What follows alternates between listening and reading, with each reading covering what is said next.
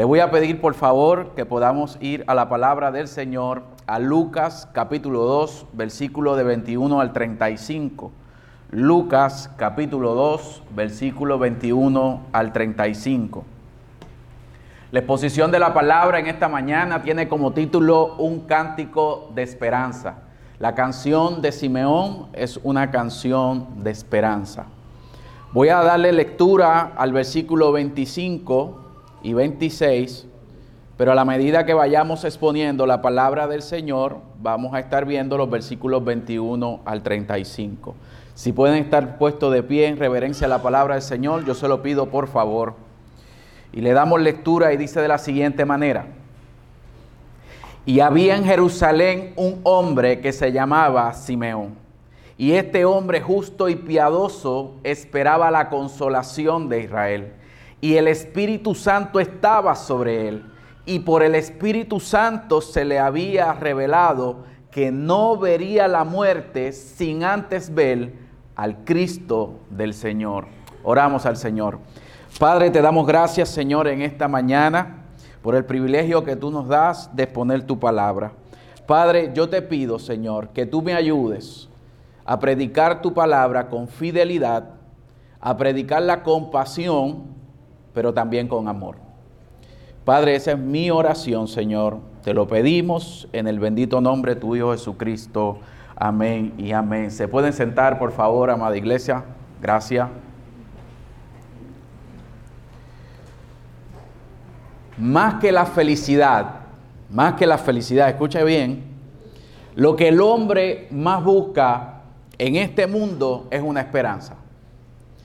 El hombre busca poner una esperanza en aquellas cosas que le pueden dar una solución futura a alguna necesidad o situación que esté atravesando con el propósito de mejorar esa circunstancia.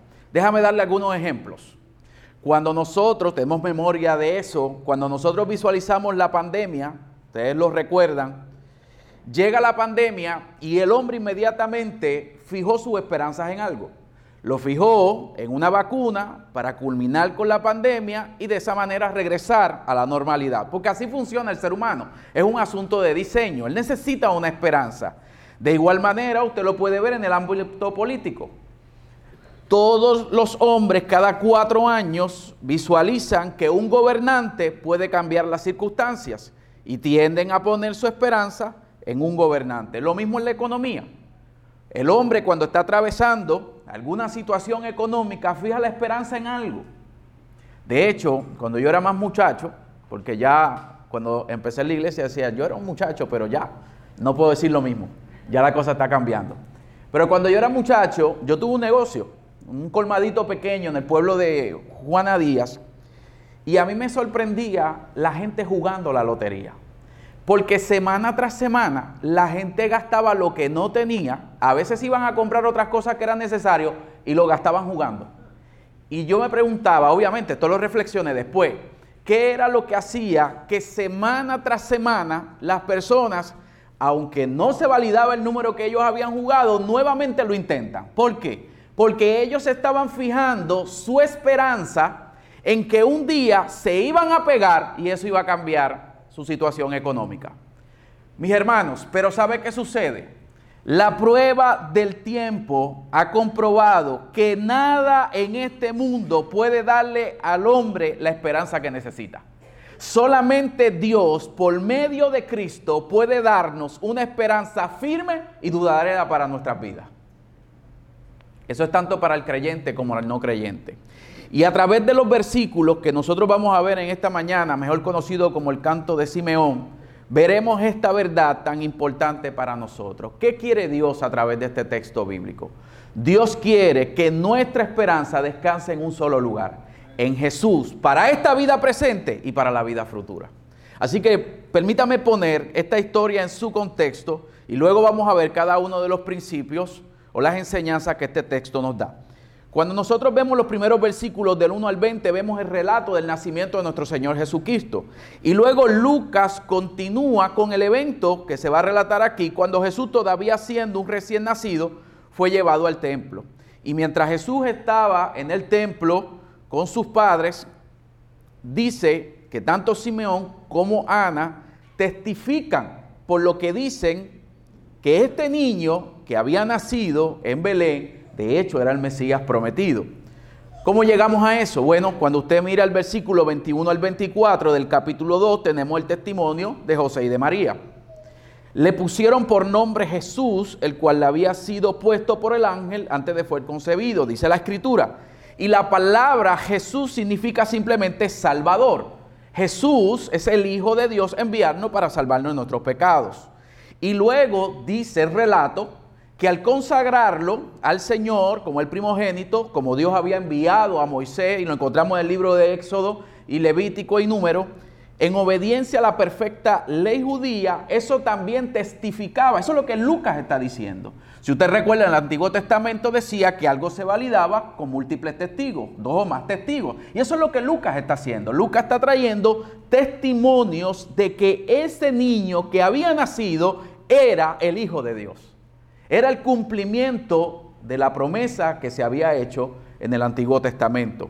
Y en segundo lugar, entonces tenemos el testimonio de un anciano llamado Simeón que tomando el niño en sus manos bendice a Dios y testifica que Jesús es el Mesías prometido. Ahora, lo que queremos enfatizar en esta mañana es que el objeto de la esperanza de Simeón estaba en el niño nacido en Belén, en el Salvador del mundo, en el Hijo de Dios, en el Señor Jesucristo. Esta esperanza que tenía Simeón en que Dios cumpliera su promesa de enviar un Salvador era lo que cambió su vida. Entonces, mis hermanos, vamos a ver cómo Jesús el Salvador es nuestra esperanza en nuestra vida presente como nuestra vida futura. Y en primer lugar, lo que nosotros vamos a ver es que Jesús es un Salvador que trae esperanza para vivir piadosamente en un mundo impío. Lean conmigo, por favor, nuevamente versículo 25. Dice, y había en Jerusalén un hombre que se llamaba Simeón.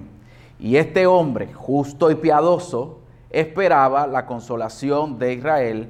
El Espíritu Santo estaba sobre él.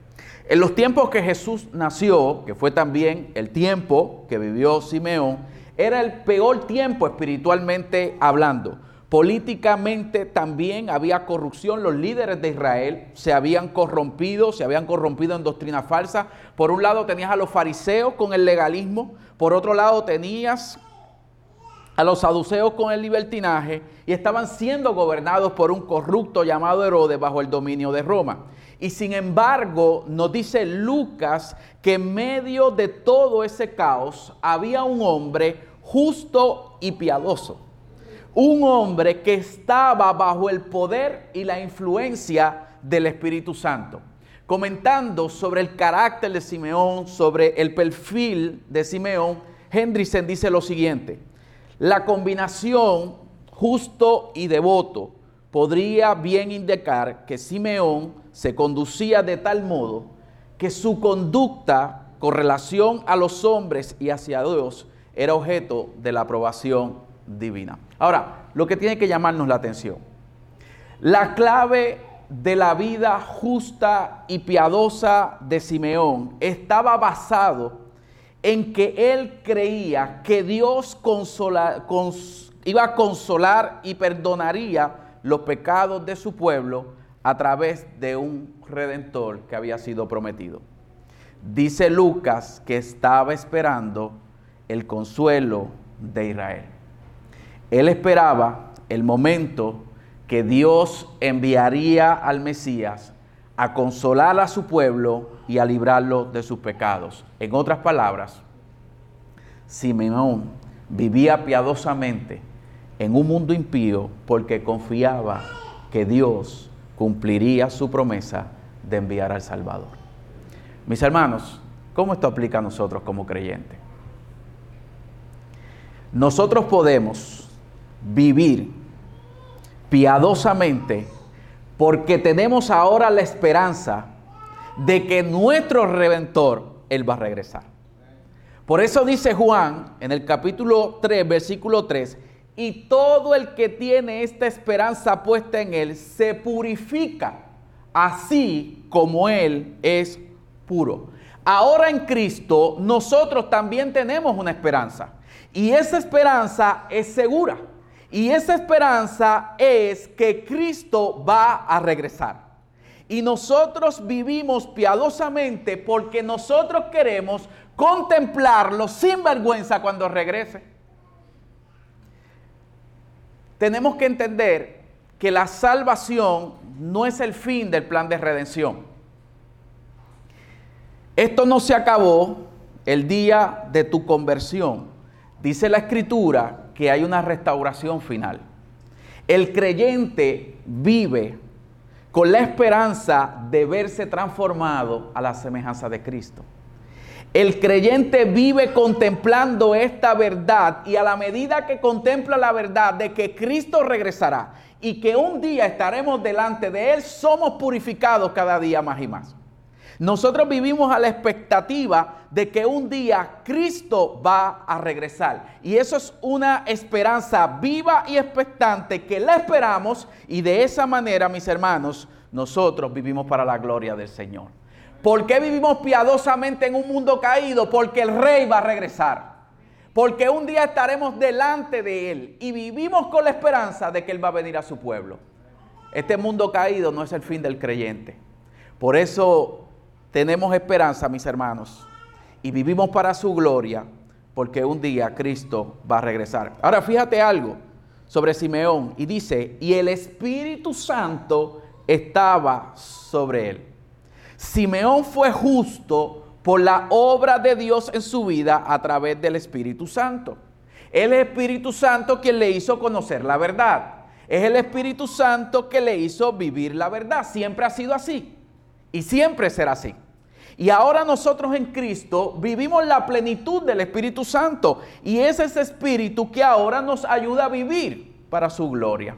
Déjame, cuando yo escucho a los creyentes decir, yo no entiendo muy bien eso. Yo escucho a muchos creyentes decir, vamos para vamos, en aquella iglesia se siente la presencia de Dios. Yo digo, yo no entiendo eso. ¿Sabe por qué no lo entiendo? Porque cuando tú entiendes el Evangelio y ves la plenitud de la obra de Cristo, no estamos en la sombra, ya estamos en la sustancia que es Cristo. Cuando tú vas al Antiguo Testamento, usted va a ver que siempre que Dios se quería hacer presente en medio de su pueblo, y su presencia, valga la redundancia, estaba ahí, había una columna de fuego, ¿verdad que sí? Y cuando nosotros vemos que se termina el templo, nosotros vemos que Dios hace su presencia también como con fuego. Cuando tú vas a Hechos capítulo 2 y tú ves el derramamiento de Pentecostés, ¿qué tú ves? ¿Qué había encima de la cabeza de la gente? ¿Ves cuál es la sombra? El nuevo pacto es que ahora el Espíritu Santo de Dios obra en nosotros. Ahora Cristo no está colgado en algún lugar, está en nosotros.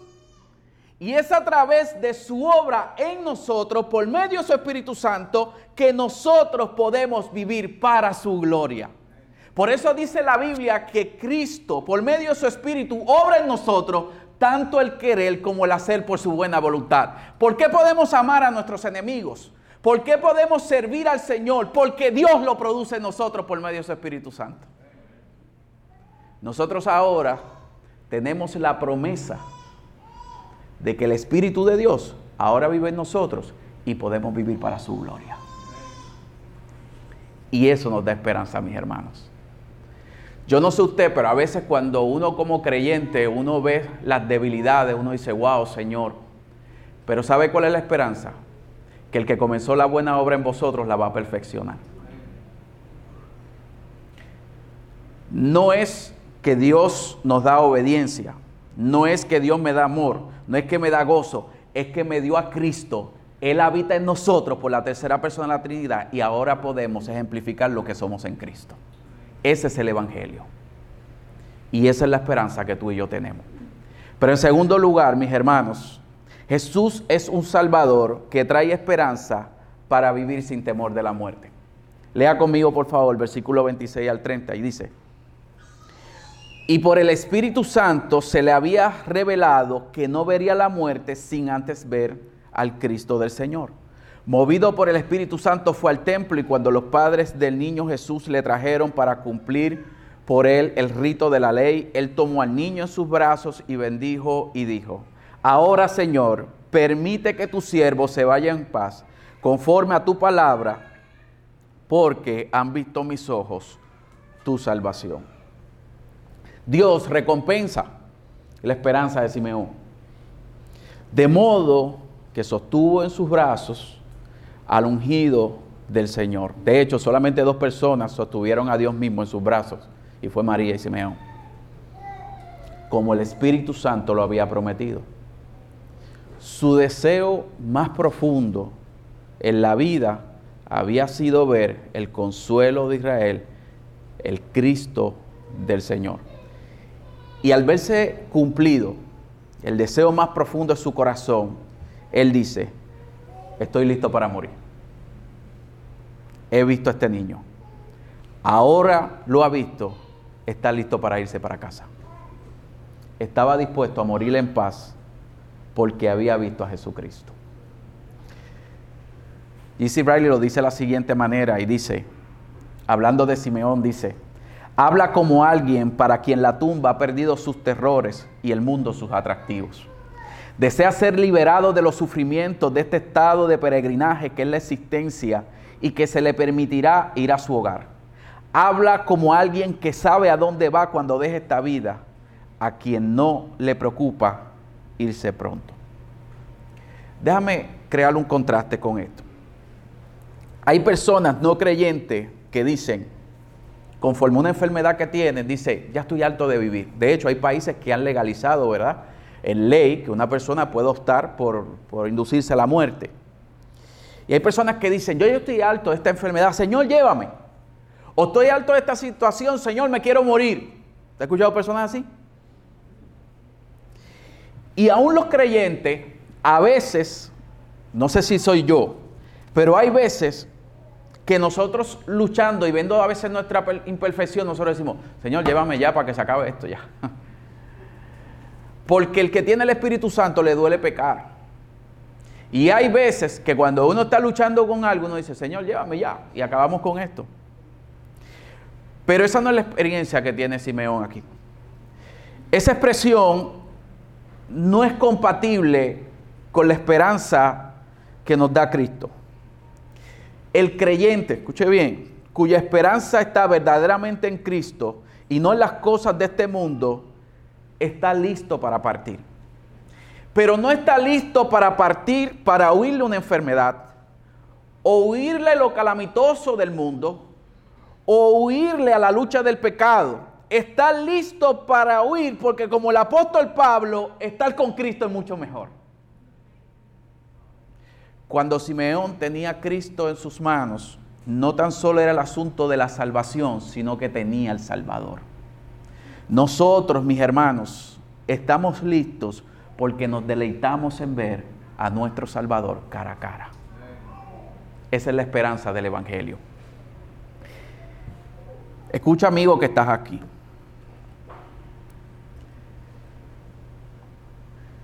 Hasta que tú no hayas visto a Jesucristo como tu Salvador, tú no estás listo para la muerte. Tal vez tú estás listo para graduarte. Tal vez tú puedas estar aquí y estar listo para comprar la primera casa. Hay personas aquí ya mayores que le han dado muchos años al trabajo y pueden decir, estoy listo para retirarme. Hay otros que pueden entender que porque tienen un seguro de vida, un servicio funerario, un panteón, todo, están listos para morir. Pero déjame decirte una cosa, si tú no tienes a Cristo, tú no estás listo para morir. Se necesita a Cristo y entonces estamos listos para morir. ¿Por qué? Porque Jesús vino a pagar la deuda por los pecados de Simeón y por los tuyos también, y por los míos también. Hasta que tú no vengas a Cristo en arrepentimiento y fe y una entrega total al Cristo resucitado, tú no estás listo. Pero si tú estás en Cristo, tú estás listo. Porque Cristo dijo de sí mismo, el que cree en mí no perecerá, sino que tendrá vida eterna. Muchas personas a diario consideran el hecho de que se pueden morir. De hecho, recientemente yo he estado visitando los médicos y cuando tú le dices a un médico, ya tú ves que casi siempre te preguntan y te dicen, mira, ¿usted tiene algún familiar que le ha dado cáncer? Si ya usted dice alguna persona cercana, tú sabes que hacen los médicos, te pasaban por tú unos procesos antes de hacerte tal vez algunas pruebas que fueran puntuales, ahora no. Ahora tan pronto tú le dices a un médico que tú tienes familia, que tiene cáncer, lo que sea, o alguna condición, ¿verdad? no sé, por lo menos esa es mi apreciación. Porque de alguna manera muchas personas piensan y consideran que pueden morir. Pero la pregunta no es si tú consideras que va a morir. De hecho, la tasa de mortandad es 100%. Todo el mundo va a morir. La pregunta que nosotros tenemos que hacernos es, ¿estoy listo para morir en paz? Porque sin Cristo no estás listo para morir. En Cristo tenemos vida eterna. Y por último, mis hermanos, tenemos un Salvador que trae esperanza para vivir piadosamente en un mundo caído. Tenemos un Salvador que nos da paz, aún ante la muerte. Y tenemos un Salvador que trae esperanza para vivir con una comprensión de su obra y su misión. Versículo 31 al 35 dice, la cual has preparado en presencia de todos los pueblos, luz de revelación a los gentiles y gloria de tu pueblo Israel. Y los padres del niño estaban asombrados de las cosas que él les decía. Simeón los bendijo y dijo a su madre María, he aquí este niño ha sido puesto para la caída y el levantamiento de muchos en Israel, y para ser señal de contradicción. Y una espada traspasará aún su propia alma, a fin que sean revelados los pensamientos de muchos corazones. Estas últimas palabras de Simeón se parece como decía ahorita Luis cuando estaba dirigiendo, que la nena le dijo, esa canción suena como triste. Pues esta canción termina de alguna manera parece como triste.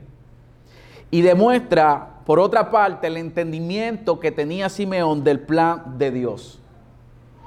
De hecho, su entendimiento era mejor que los que tenían los eruditos, los escribas y los fariseos que frecuentaban este lugar santo. Y note conmigo varias cosas que Simeón profetiza acerca de la obra de Dios y la misión de Jesucristo que se siguen cumpliendo hoy. En primer lugar, Simeón le dice que Jesús nació para ser luz que iluminaba las naciones. Dice, luz de revelación a los gentiles. Simeón sabía que Dios había elegido a la nación de Israel como un medio para traer salvación a toda la tierra. Jesucristo no es solamente el Salvador de los judíos, sino de cualquier persona que invoque su nombre y se arrepienta. De hecho, yo no sé si usted ha hecho en esto, pero si usted tiene un mapa, ponga un día, hazlo. Yo soy visual, yo no sé si usted es igual que yo, pero yo, usted me puede explicar todo y yo necesito verlo. El Salvador es luz de las naciones. Un día, busque un mapa, ponga su dedo en Jerusalén y ponga otro dedo en Puerto Rico hágalo. Y verá de una manera gráfica que el Salvador es el Salvador de todas las naciones. Hasta aquí llegó el Evangelio para salvarnos. Nosotros somos el cumplimiento de que este Salvador no solamente era para los judíos, sino también para cualquier nación que lo invoque. Donde quiera que se predique el Evangelio, no importa si el lugar está en completa oscuridad, si es un lugar primitivo, cuando las personas creen en Jesucristo, su vida se transforma al ser liberada del castigo por el poder del Señor, porque Jesús es la salvación para todos. Y nosotros y tú estamos viviendo el cumplimiento de esa palabra. Jesús es, como dijo Salomón, la salvación la cual preparó delante de todos los pueblos, y nosotros que vivimos en los confines de la tierra, tenemos la mayor razón para decir, amén Señor, porque tu evangelio es para toda persona. Pero también dice que es la gloria de tu pueblo Israel, gloria de tu pueblo Israel. La descendencia de Abraham, los pactos, las promesas, la ley de Moisés, el culto en el templo ordenado, todos ellos definitivamente eran grandes privilegios. Pero todo esto apuntaba al tremendo hecho de que de Israel vendría el Salvador del mundo. Y definitivamente esto sería el mayor honor de la nación judía, que la madre de Cristo fuera judía, que la sangre del linaje de David, según la carne, vendría de los judíos. Pero al final, mis hermanos, la gloria de aquel Jesús a quien Israel crucificó un día será revelado tan claramente a los judíos dispersos que mirarán a aquel que traspasaron, se arrepentirán y se convertirán. Porque se quedaron abrazando la sombra, pero la sombra solamente apuntaba a alguien y era Jesucristo que es la sustancia, como dice el apóstol Pablo. Pero también dice que causaría la caída y el levantamiento de muchos en Israel. El significado de estos versículos es que aquellos que se ven a sí mismos como rectos ante Dios por sus propios méritos, tropezarán y caerán porque rehusan a dejar su orgullo a un lado y confiar solamente en Cristo para salvación. Pero aquellos que confiesan sus pecados y su necesidad de Cristo serán resucitados para vida eterna. La venida de Cristo trae oposición. El Evangelio trae oposición. Porque por un lado, el Evangelio es como luz que hace ver el orgullo del hombre que no quiere aceptar su necesidad de Cristo. ¿Por qué tú crees que mucha gente cuando va a evangelizar quiere evitar el hablar de que todo hombre es pecador? Pero cuando uno predica el Evangelio conforme ha sido revelado, el Evangelio a veces trae oposición porque revela lo profundo y el orgullo del corazón del hombre. Así como sale el sol para dar luz, así también la luz del Evangelio proyecta lo que hay en nuestros corazones. Cristo vino a traer salvación y juicio a los que se rehusan someterse a Él. Y termina diciendo que una espada atravesará su alma. Esto era una profecía a la angustia que María ciertamente sentiría por la crucifixión de Cristo. Pero Jesús, mis hermanos, nació para traer salvación, pero por medio de su muerte. Sin derramamiento de sangre, dice la Biblia, no hay peor perdón de pecados. Si tú confías en esta mañana en tu propia bondad para entrar al cielo, caerás en el día del juicio. Pero si tú confías en la sangre de Cristo derramada en el Calvario, como el único Salvador, serás bienvenido a la santa presencia de Dios. Puedes decir con certeza, Jesucristo es mi Salvador. Mis hermanos, para concluir, Jesús no es solo un lindo bebé en el pesebre. De hecho, aún personas que no conocen el Evangelio y no tienen temor al Señor, de alguna manera celebran. De hecho, usted va a ir, usted puede ir a un mall, sus dueños no son cristianos, posiblemente no tienen ningún temor, y allí cogen una esquina y ponen un nacimiento. Pero Jesús no solamente es un lindo bebé en el pesebre, Él es la única esperanza que tenemos de salvación. Si lo aceptamos, viviremos, pero si lo rechazamos, es seguro que moriremos.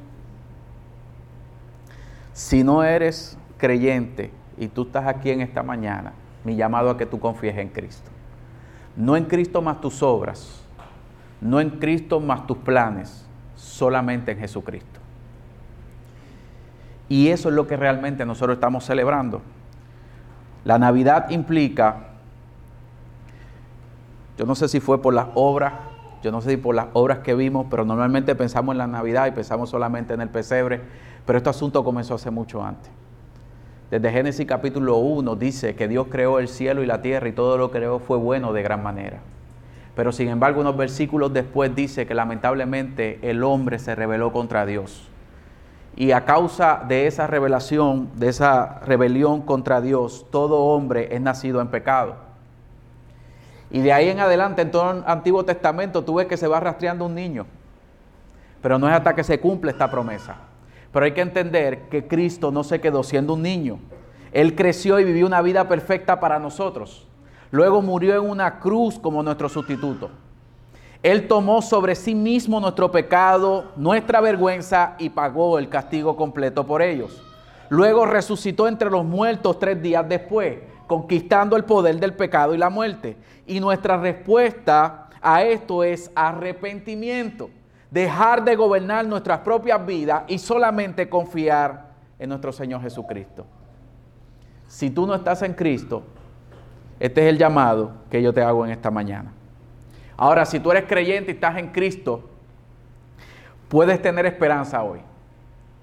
Que no importa, mis hermanos, cuán difícil sea la circunstancia, ya sea que estés sufriendo por una enfermedad, ya sea que estés sufriendo por un duelo, yo no sé por qué razón, porque yo creo que la pérdida de un familiar duele en cualquier momento, pero la temporada de Navidad cuando uno está tan acostumbrado a celebrar con la gente que ama, algunos, muchas personas ven la Navidad como un, momento de festejo, otros a veces se sienten solos porque las personas que tal vez compartían o amaban ya no están. Y para algunos la pérdida de un ser querido o pruebas abrumadoras pueden ser algo que esté eclipsando la verdad del Evangelio. Pero yo te quiero decir algo. Puedes confiar en aquel que es completamente bueno y completamente a nuestro favor. Y su palabra es segura y no fallará. Aquellos que esperan en Él no serán defraudados. Tú puedes tener esperanza. Termino con este texto, Isaías 40, 31. Pero los que esperan en el Señor renovarán sus fuerzas, se remontarán como las, las alas de las águilas correrán y no se cansarán, caminarán y no se fatigarán. Los que están en Cristo tienen una esperanza viva para esta vida presente y para la vida futura. damos gracias al Señor por su palabra.